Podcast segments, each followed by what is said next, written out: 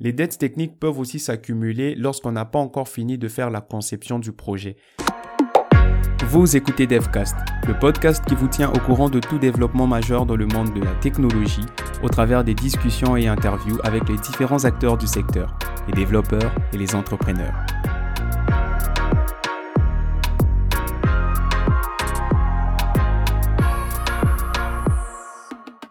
Salut, c'est Bernard Ng. Et dans l'épisode d'aujourd'hui, nous allons parler de dette technique.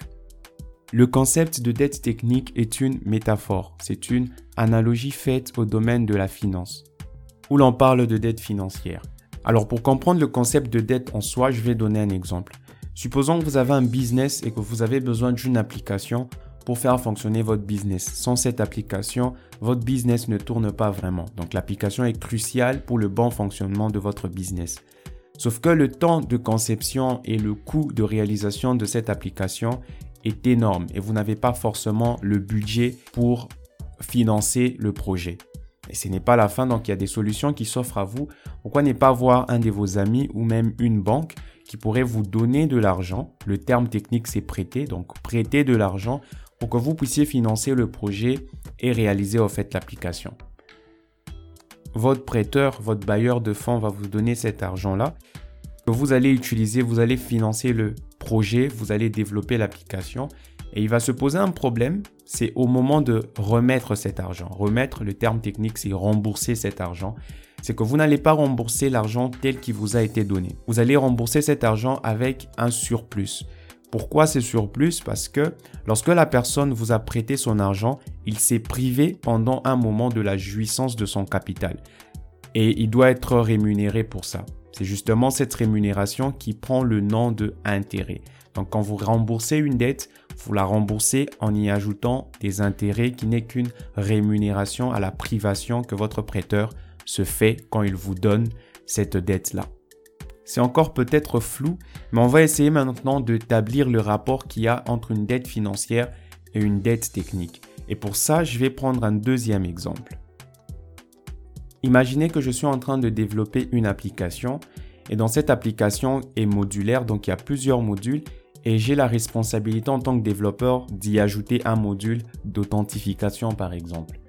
En temps normal, rajouter ce module m'aurait pris 4 jours. Mais puisque le code sur lequel je dois travailler n'est pas très clair, il y a beaucoup de choses qui ne fonctionnent pas comme il faudrait, ça va me prendre 6 jours. Le 2 jours supplémentaires, les efforts que je vais fournir pendant les 2 jours supplémentaires, c'est en fait un intérêt d'une dette technique. Mais c'est quoi une dette technique en soi? Il faut savoir que tout système logiciel a une certaine quantité de complexité essentielle nécessaire pour faire son travail.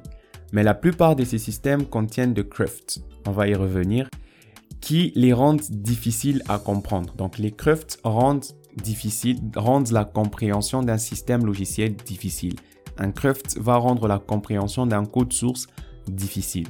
Cruft, c'est tout simplement un mot technique qui veut dire superflu, redondant, c'est qui gêne en fait. Cruft qui veut parler d'imperfection. Donc en d'autres termes, ce sont les imperfections qu'on retrouve dans un code source qui fait en sorte qu'il soit plus difficile à maintenir. Une dette technique, c'est une imperfection qu'on rajoute dans un code source et qui va au fait générer des intérêts. Et ces intérêts, c'est le temps de travail supplémentaire qu'il faudra pour implémenter ou pour maintenir le projet en soi. D'où la métaphore de la dette technique. Traiter les crufts, donc retirer les imperfections, c'est l'équivalent de payer sa dette.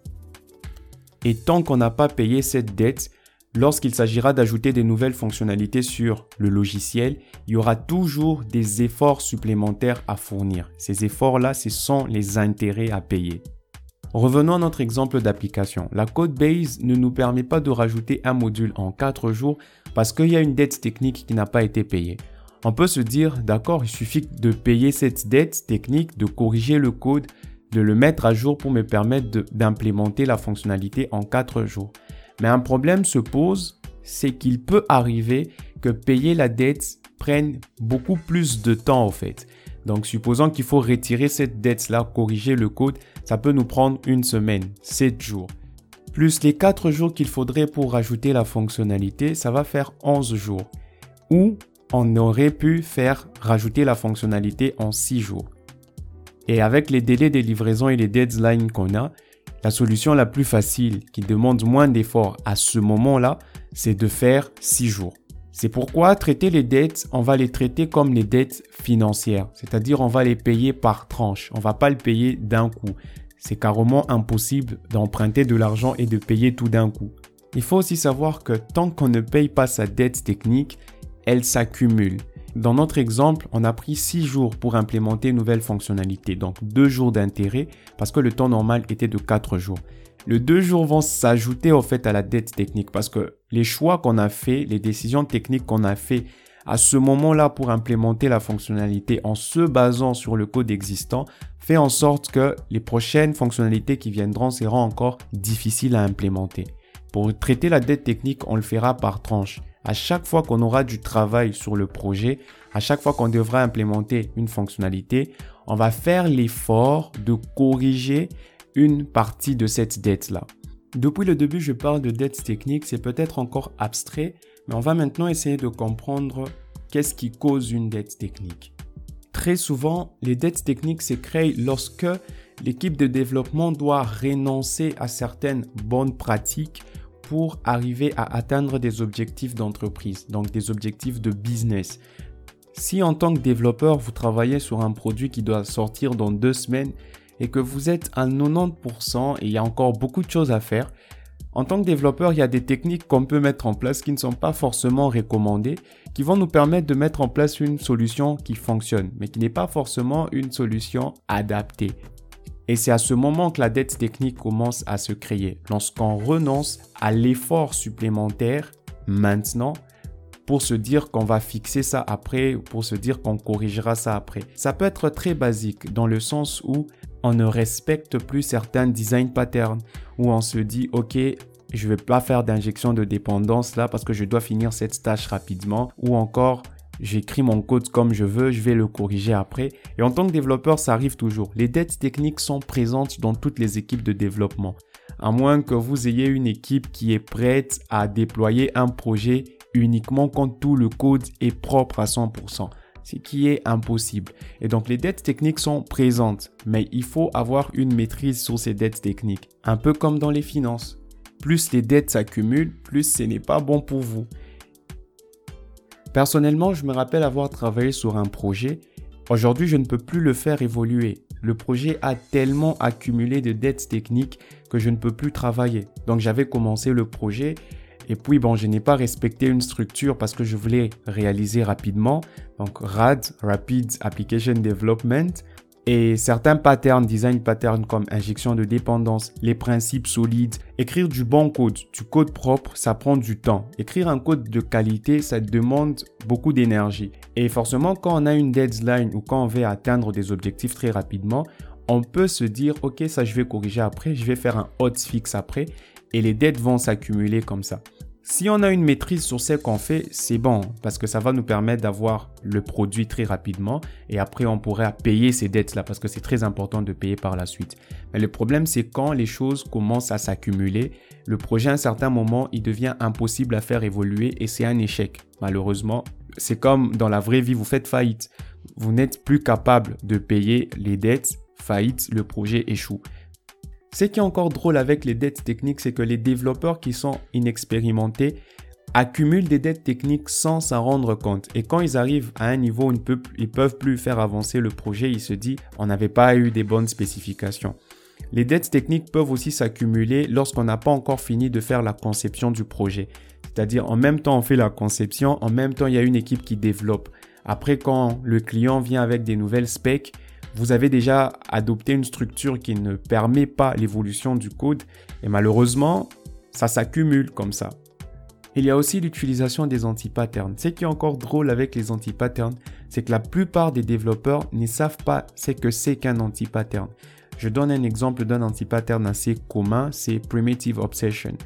Primitive Obsession, le principe c'est il y a beaucoup de développeurs qui utilisent les types primitifs string, int, autre chose, float, ça dépend du langage que vous utilisez, en lieu et place d'utiliser un objet par exemple. En lieu et place d'utiliser un value object, un objet qui va représenter le type, un numéro de téléphone par exemple, beaucoup de développeurs représentent un numéro de téléphone avec une chaîne des caractères, alors que normalement, un numéro de téléphone, c'est une valeur. Il peut être représenté par un objet. Et donc ces antipatterns, tant que vous n'êtes pas documenté, vous ne pouvez pas le savoir. C'est un peu comme une maladie, tant que vous n'êtes pas fait diagnostiquer, vous ne pouvez pas le savoir. Pour ça, je vous recommande un livre très intéressant qui est Dive into Refactoring de Alexandre Chavez de refactoring.guru. C'est un livre que je suis en train de lire actuellement et il m'a quand même ouvert les yeux sur les différents anti-patterns que moi-même j'étais en train d'introduire dans mes codes, justement parce que je ne le savais pas. Il faudra aussi faire attention aux codes mail, c'est-à-dire l'odeur de votre code. Vous avez sûrement déjà entendu parler de spaghetti code. Un spaghetti code, c'est un code qui est difficile à maintenir. Il se comporte comme un spaghetti. Donc une fois que vous touchez quelque part, c'est tout le reste qui bouge. Donc vous ne pouvez pas faire des changements. Ça respecte pas le principe open close. C'est un peu compliqué de faire évoluer ces genres de code là. Quand dans une code base, vous avez de la duplication, de code qui est dupliqué, ça rend aussi la maintenance difficile et ça introduit des dettes techniques très rapidement. Aussi, quand il y a ce principe de feature envy. Feature envy, c'est-à-dire une classe fait appel à des méthodes et euh, des propriétés qui sont dans une autre classe plus que les méthodes et les propriétés qui sont dans la même classe. Et donc ces anti-patterns, tant que vous ne les avez pas encore lus, tant que vous n'êtes pas documenté, vous ne pouvez pas savoir que ça existe. Malheureusement, avec le temps, ça va causer un problème, ça va s'accumuler et ça va empêcher le projet d'évoluer. Quelques pistes pour résoudre en fait les dettes techniques, c'est le refactoring. Le refactoring, c'est tout simplement le fait de changer la structure corriger un code sans pour autant y ajouter des nouvelles fonctionnalités. C'est-à-dire que si je me rends compte que je me duplique, je duplique du code quelque part, CTRL-C, CTRL-V, comme il y a beaucoup qui le font sur Stack Overflow, ça peut poser un problème avec le temps. Refactorer ce code veut tout simplement dire trouver la meilleure façon de faire pour éviter des potentiels bugs. C'est-à-dire si vous avez par exemple Feature Envy, comme je l'ai dit, une classe qui fait beaucoup plus appel à des méthodes et à des propriétés qui sont dans une autre classe, c'est que le comportement de cette classe devrait se trouver dans la classe où elle est, euh, où elle cherche au fait les autres méthodes et fonctions. Donc refactoring, il y a beaucoup de principes. Vous pouvez voir long method, surgery shotgun, et il y a beaucoup de choses comme ça. Tant que vous n'êtes pas encore documenté, vous ne pouvez pas le savoir. C'est pourquoi je vous recommande aussi le livre Dive into Refactoring de, Alexandre Chavette encore, de Refactoring Guru, qui est une ressource très importante lorsqu'on commence à écrire du code propre. Il y a aussi le livre de Uncle Bob, Clean Code, Clean Architecture. c'est un peu de vous intéresser à tout ça. Ça va vous éviter vraiment beaucoup, beaucoup de temps de développement dans le futur. Et aussi, une dette technique, c'est quelque chose qui est contrôlable. Tant que vous contrôlez la dette technique, il n'y a pas de souci. Donc, vous pouvez atteindre vos objectifs rapidement, mais avoir la possibilité de corriger les dettes ou de payer les dettes que vous accumulez. À ce niveau-là, si vous le faites assez couramment, il n'y aura pas de souci et votre projet va évoluer. Un autre exemple, c'est quand vous utilisez des librairies, vous utilisez des dépendances et ces dépendances-là évoluent si vos dépendances ont évolué à une version majeure, c'est-à-dire que vous devez aussi mettre à jour votre code. Si vous ne faites pas cette mise à jour, vous accumulez de la dette technique. Je connais des projets qui sont restés sur une certaine version d'un framework parce qu'ils n'ont pas su mettre à jour le projet en même temps que les librairies ou les dépendances qu'ils avaient. Et donc les dépendances ont tellement évolué qu'au niveau où le code base est, la code base est, ils ne peuvent plus au fait catch up toutes ces modifications là. Donc il faut vraiment faire attention à tout ça. Et tout ce qu'il faut retenir peut-être dans cet épisode, c'est que les dettes techniques sont présentes et les corriger le plus tôt est mieux. Donc il faut éviter de dire je vais corriger ça après, I will fix that later. Ce n'est pas forcément une bonne idée. Merci d'avoir écouté cet épisode de DevCast. Nous espérons qu'il vous a plu. Si c'est le cas, n'hésitez pas à nous noter ou à laisser un avis sur la plateforme de podcast sur laquelle vous nous écoutez. Pour aller plus loin, d'autres contenus sont disponibles sur notre site devcast.tech. Le lien est dans la description. À la prochaine.